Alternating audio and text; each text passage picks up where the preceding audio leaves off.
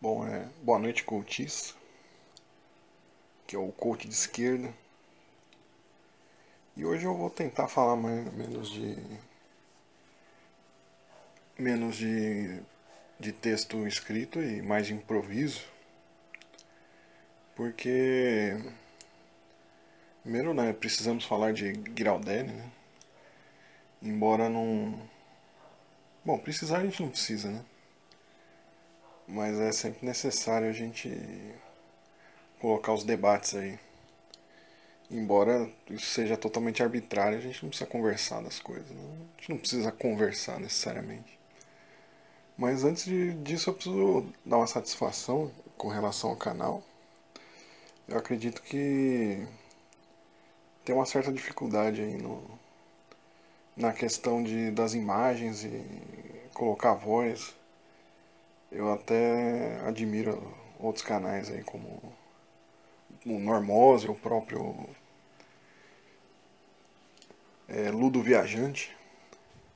E tiro o chapéu que realmente eles conseguem prender a atenção das pessoas com, com animações. Eu, eu acredito que esse modelo que eu tenho adotado de, de fotos e, e narração acaba não prendendo a atenção da galera. Não sei se eu tento um formato de podcast aí. Aí vocês nos comentários vocês dizem o que vocês acham aí. Mas acredito que esse formato aí não tá, não tá funcionando muito, né?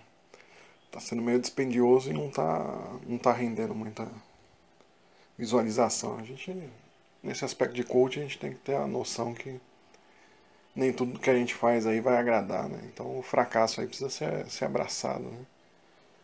E eu tô assumindo aqui um fracasso no, no respeito, no, a respeito do, dos vídeos mesmo que não acho, eu acho que não estão gerando o engajamento ou a relevância necessária mesmo. Mas a gente segue aí.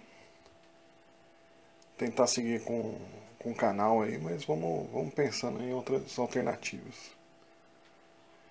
Dito isso, a questão não é nem detonar o filósofo Giraldelli, né? é mais de pontuar o que está um pouco por trás aí do, dos problemas que a gente vê no, nas abordagens. Né? Não vou ficar tratando de dos ataques que ele faz, ou mesmo de dizer que eu acho que é um problema, não, não existe politicamente correto que, que encubra a boa educação, a gente ser meio generoso com as pessoas. O problema está no aspecto de uma democratização da filosofia mesmo. Né?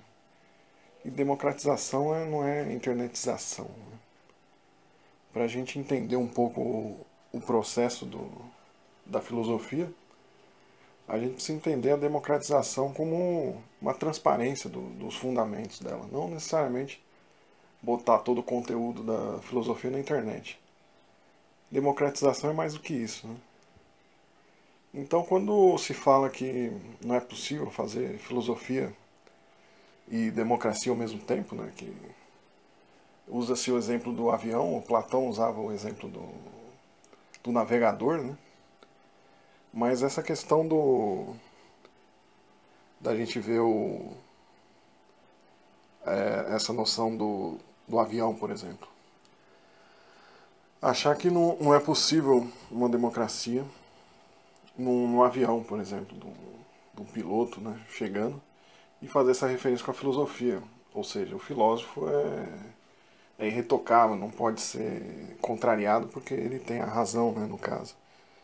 Só que na verdade a gente vê até o contrário, né, no próprio, na própria aviação. Né? Eu recomendo o canal Aviões e Músicas, que é um coach um coach do bem, vamos dizer assim.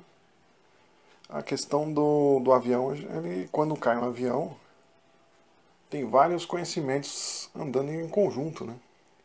Até para quem não sabe, a filosofia, ela, na questão da lógica, né? na lógica para é, uma lógica além do, da lógica binária, né? produzido pelo Newton da Costa, né? a lógica trivalente, né? outros tipos de lógica elas auxiliam aí a navegação da, da aviação, mas eu não, não vou entrar muito nisso, até porque não é muito minha área, né, do, da questão da lógica. Mas é uma área da filosofia ali bastante presente né, hoje em dia, que é a questão da lógica. Né? Então, quando a gente vai ver essa questão da, do avião ser um, um processo isolado de um piloto, a gente está desconsiderando toda uma cadeia que funciona em conjunto. Né? Para a gente ter um avião funcionando, a gente tem vários processos que funcionam ao mesmo tempo. Então esse argumento que a filosofia ela não consegue ser feita é, democraticamente, né? no sentido de que remetendo aí essa alegoria do, do avião, alegoria do, do navio, né? Ela precisa ser revista para um, um mundo que está interligado. Né?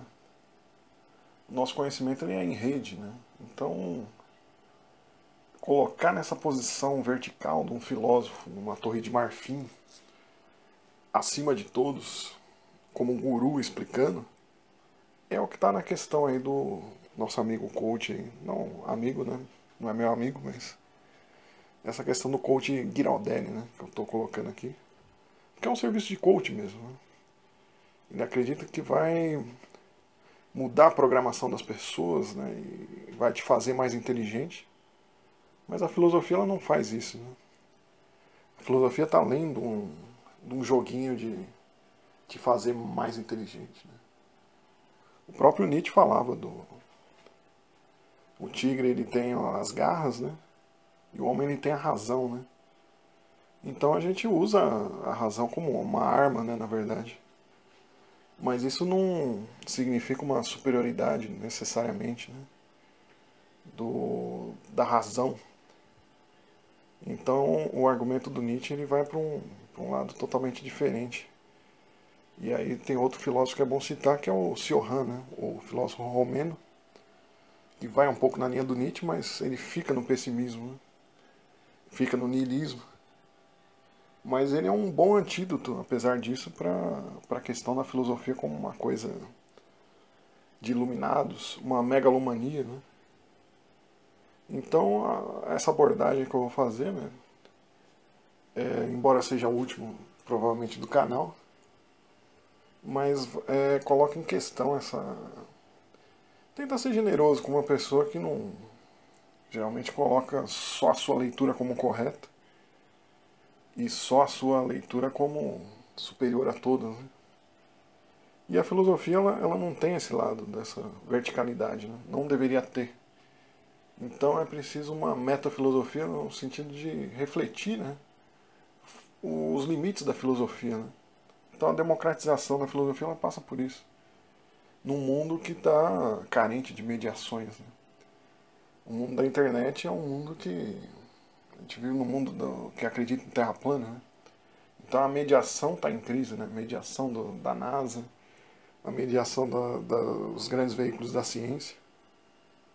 Então essa questão de querer colocar a filosofia num pedestal é a questão que eu estou tentando colocar aqui para vocês. Então vocês comentem aí, não sei se o formato não lido é melhor, mas mas eu não sei se no futuro vai ser um podcast e tal, mas no começo no começo é difícil mesmo. Né?